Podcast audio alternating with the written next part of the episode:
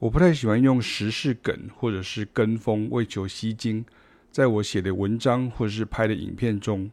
原因在于这个社会各种流行或话题的赏味期限非常短，我主观的感觉是至多两周，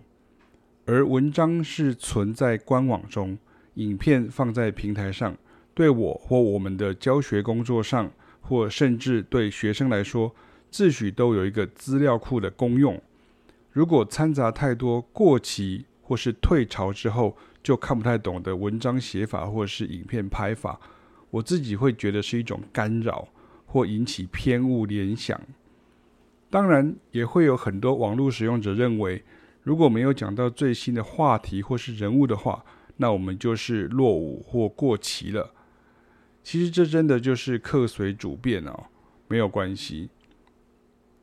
因为我们在教育的内容呢，理应是贯穿时代且永恒存在的，不断的会有新的学习者入门，也会有很多学习者重新发现了以前没有注意到的重点细节，而很多问题的答案反而是存在于这些通常被很多人忽略或甚至不知道的道理里头。接触音乐超过四十年，教授音乐超过二十年。我们热爱音乐的表现，表现在帮大家听得更明白、了解来龙去脉与厘清疑问甚至误会上。这么长的时间洪流中，也看过了太多来来去去、浪起潮落，